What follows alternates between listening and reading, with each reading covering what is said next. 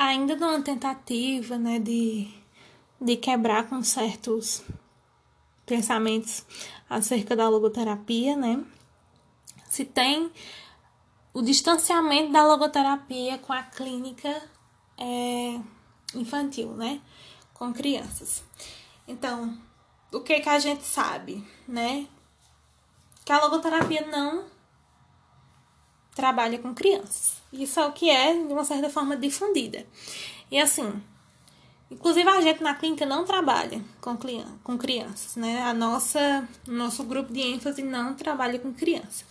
Mas existe a possibilidade, sim, de, da logoterapia prestar atendimento ao público infantil. Então, é, teoricamente, a logoterapia com criança ela ainda vem sendo estruturada e fundamentada de acordo com novos estudos que têm surgido agora. Né? Então, meio que a gente pode dizer, não tem no Brasil, meninas. Mas não é bem assim, já existe, inclusive, é, até mais próximo do que a gente imagina, né? Alguns estudos até em Fortaleza. É, Martinez, Martinez, né? Não sei falar muito bem o nome dela. Ela é uma das principais pesquisadoras estudiosa né, da, da clínica logoterapêutica, logo, da logoterapia infantil, e ela aponta algumas referências particulares a fim de buscar propostas concretas né, da intervenção clínica. Segundo ela, algumas teorias dizem que a criança não está capacitada, capacitada para encontrar sentido em uma razão da pouca idade, ou a estrutura da sua personalidade impede de vislumbrar essa liberdade e responsabilidade. Ou seja, que foi justamente pontos principais que a gente levantou lá atrás e que o que tem que se trazer de crítica é justamente que a criança ela não sustenta esses pontos que são tão importantes para para a teoria e que fundamentam todo o trabalho em psicoterapia também por essa abordagem.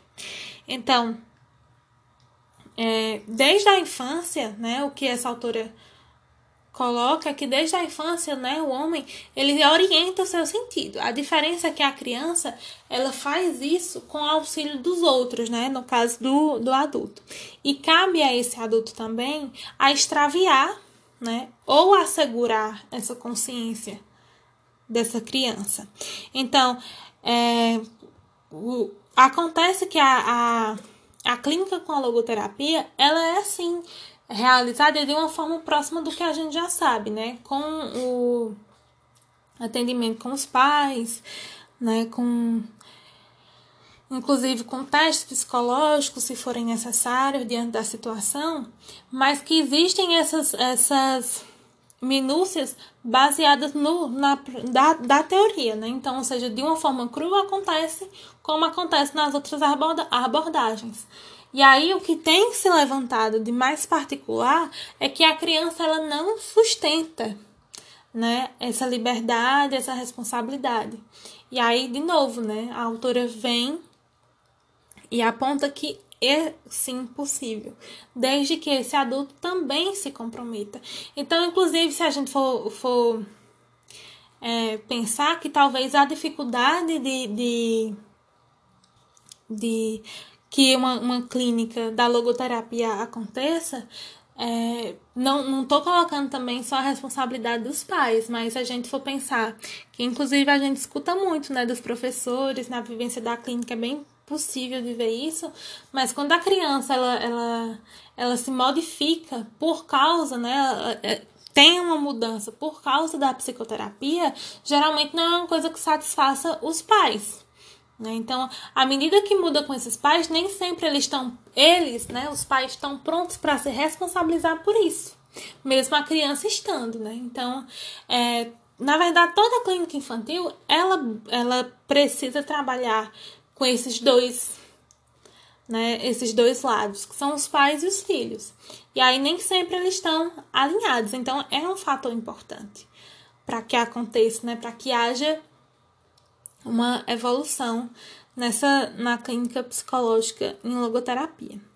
É, a autora também ela, ela pontua aspectos importantes do próprio logoterapeuta trabalhar enquanto enquanto o psicoterapeuta infantil, né? É a própria infância, a formação acadêmica, né, adequada, voltada para o trabalho lúdico com criança, as representações sociais, as representações é, culturais e o próprio consultório. Então, o que se objetiva com essa clínica passa a ser a autoconsciência dessa criança e a valorização dessa pessoa, né? Ou seja, inclusive não se distancia muito do, do, do que é visto pelo adulto.